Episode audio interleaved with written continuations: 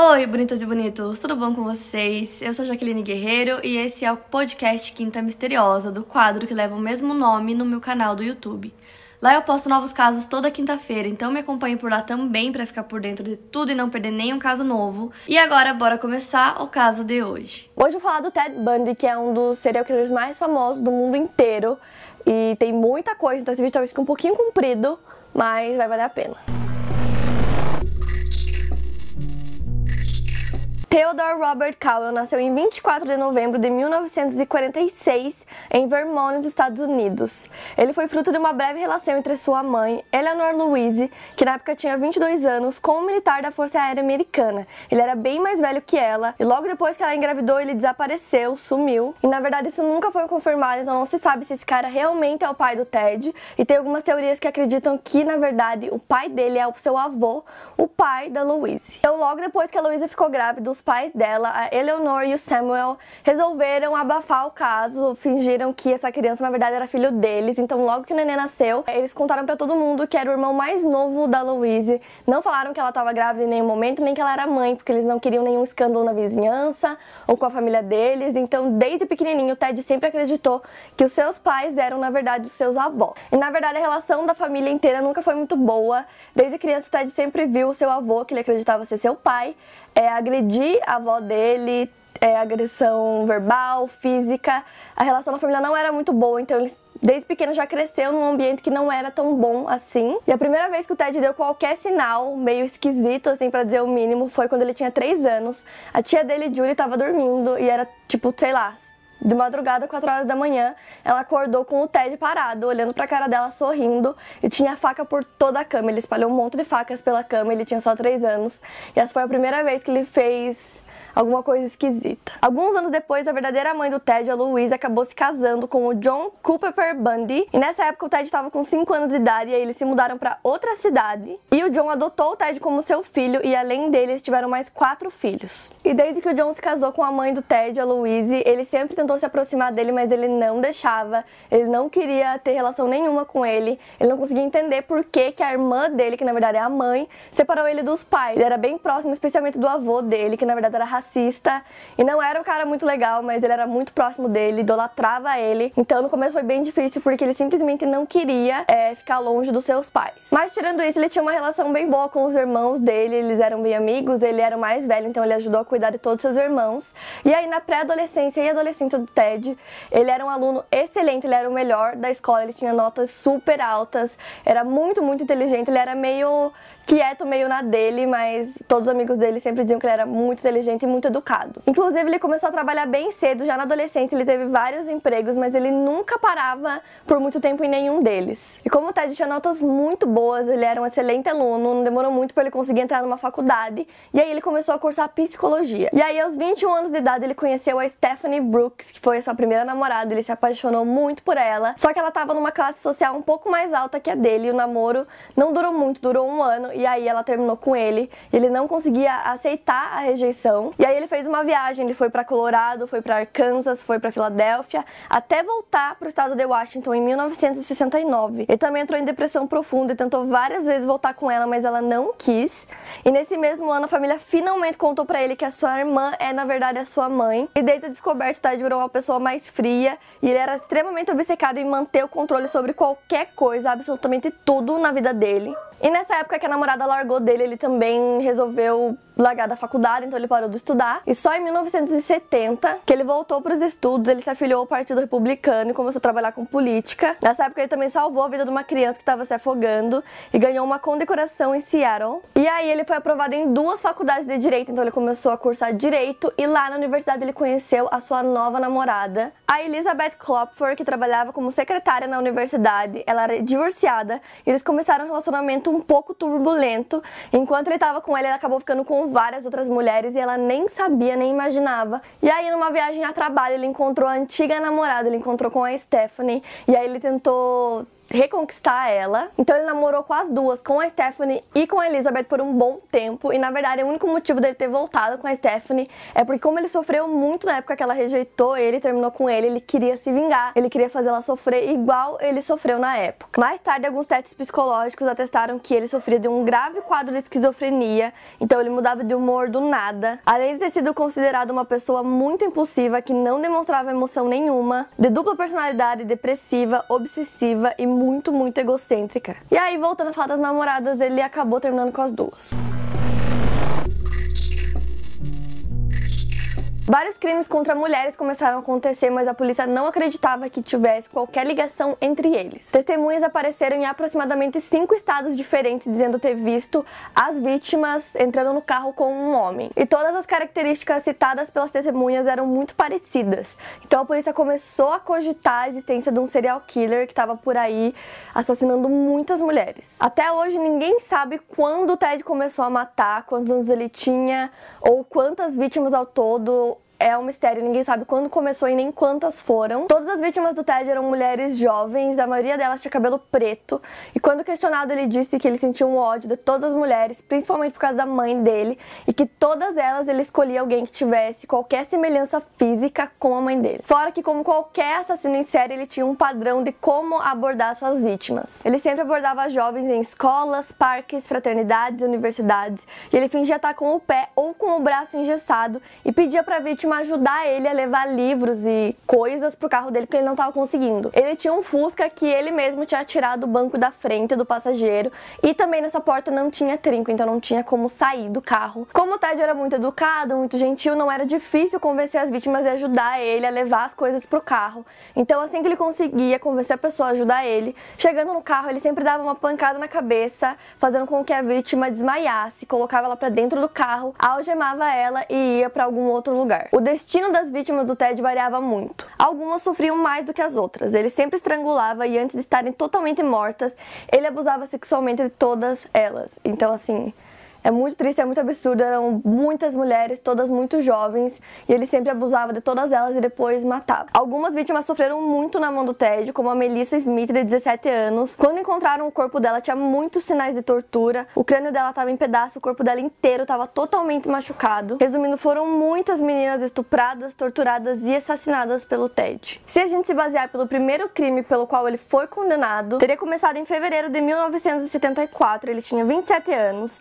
Ele invadiu o porão da casa da Linda Ann Haley, de 21 anos, deu uma pancada na cabeça dela, deixando inconsciente, levou ela para outro local e, como ele sempre fazia com as vítimas, estuprou e depois matou. Ele admitiu 30 homicídios em 7 estados diferentes dos Estados Unidos, mas estima-se que o número seja muito maior que esse, já que teve vários casos com autoria não comprovada, mas que as vítimas foram encontradas de forma bem parecida como ele costumava deixar suas vítimas, então provavelmente o número seja muito maior que 30. Demorou bastante tempo até a polícia conseguir ligar a descrição das testemunhas ao Ted e encontrar provas suficientes para poder incriminá-lo. Tudo isso porque o Ted era considerado um cidadão exemplar, ele era membro da igreja cristã, ele era muito inteligente, muito gentil, estudava muito, então ninguém imaginava que poderia ser ele. Só que como estavam acontecendo muitos crimes em vários estados diferentes, começou a sair nos jornais, começou a sair nos noticiários, então a ex-namorada do Ted, a Elizabeth, ligou para a polícia dizendo que as características batiam muito com a do ex-namorado dela, que ela já sabia que não era uma pessoa tão legal assim. Fora que ele mudava de cidade o tempo todo, então toda vez que ele mudava para uma nova cidade, crimes daquele gênero começavam a acontecer na cidade que ele tava. Então ela falava, mano, é ele, só que os policiais não deram muita bola para ela. Aí em agosto de 1975, o Ted foi preso pela patrulha rodoviária de Utah porque ele não quis parar numa blitz de rotina. O policial notou também que no Fusca dele não tinha o banco do passageiro e resolveu revistar o veículo. Lá dentro ele encontrou máscaras, luvas cirúrgicas, martelos, saco de lixo e outros objetos bem estranhos, então logo ele já informou a polícia. Porém, eles não tinham nenhuma prova que pudesse incriminar o Ted, então eles simplesmente decidiram colocar ele sob vigilância e começaram a prestar mais atenção nas cidades que ele ia, por onde ele andava, porque eles precisavam de provas, né, para poder incriminar uma pessoa e ainda não tinha nenhuma prova contra ele. E nisso eles lembraram dos telefonemas que a Elizabeth fez falando que o Ted era o serial killer, e aí eles viajaram para Seattle para poder conversar com ela e pegar o depoimento dela, e aí eles começaram a acreditar que o Ted era realmente esse serial killer. Como ele sabia que a polícia estava atrás dele, estava prestando atenção em tudo que ele estava fazendo, ele resolveu se livrar quebrado o Fusca, então ele vendeu o carro dele. E era o carro que ele tinha levado a maioria das vítimas, né? Então a polícia aproveitou e fez uma busca detalhada no carro. Eles encontraram fios de cabelo de várias mulheres, que eles encontraram os corpos, né, das mulheres já mortas, encontraram também evidências sanguíneas e impressões digitais. E aí, como ele passava por vários estados e cidades diferentes, os detetives que estavam investigando o caso em diferentes estados se reuniram para trocar informações e as provas que eles tinham. Então eles conseguiram reunir provas suficientes que pudessem mandar o Ted finalmente para a prisão. Como o Ted era formado em direito, ele era bem egocêntrico, ele era muito inteligente, ele achou que ele não precisava de advogado, então ele não quis contratar ninguém e pediu para o juiz para ele fazer sua própria defesa no tribunal. Então ele seria o seu próprio advogado. O juiz acabou autorizando, então ele tinha o direito de frequentar a biblioteca do Fórum Criminal para que ele pudesse estudar e se preparar, né, para montar sua própria defesa no dia do julgamento. No dia 7 de junho de 1977, no recesso de uma audiência preliminar, ele foi autorizado a consultar livros de direito para poder fazer sua pesquisa, e aí as algemas foram retiradas dele. Tinha apenas um policial do lado de fora da biblioteca que estava lá cuidando para que ele não escapasse. Na rua onde estava o tribunal, a segurança era mínima, então foi a coisa mais fácil do mundo para ele sair dali e fugir. Então ele conseguiu escapar pelo telhado e sumiu do estado para continuar praticando seus crimes, e aí a polícia estava atrás dele, mas não conseguia achar ele em lugar nenhum. Então ele foi para Flórida e em 1978 ele invadiu uma casa de fraternidade onde só moravam garotas. Era madrugada e a ação dele, segundo a polícia, durou menos de 20 minutos e ele conseguiu deixar quatro vítimas, que foram a Margaret Bauman, a Lisa Levy, a Cat Kleiner e a Karen Chandler. Todas elas estavam dormindo quando ele conseguiu invadir a casa e elas foram agredidas com pancadas na cabeça, seguido de estupro e outros atos de extrema violência. Inclusive, ele mordeu uma delas, deixando a marca dos dentes dele bem forte na pele dela, o que inclusive foi essencial depois para poder incriminar ele no tribunal, e eu vou falar disso mais pra frente. Nenhum dos vizinhos ouviu nada do que estava acontecendo, mas quando ele estava deixando a casa, né, que tudo isso levou 20 minutos, ele foi visto por uma das meninas que morava também nessa fraternidade e estava chegando em casa naquele momento. Como as vítimas tinham as mesmas características e os crimes eram muito parecidos com os crimes cometidos em outros estados,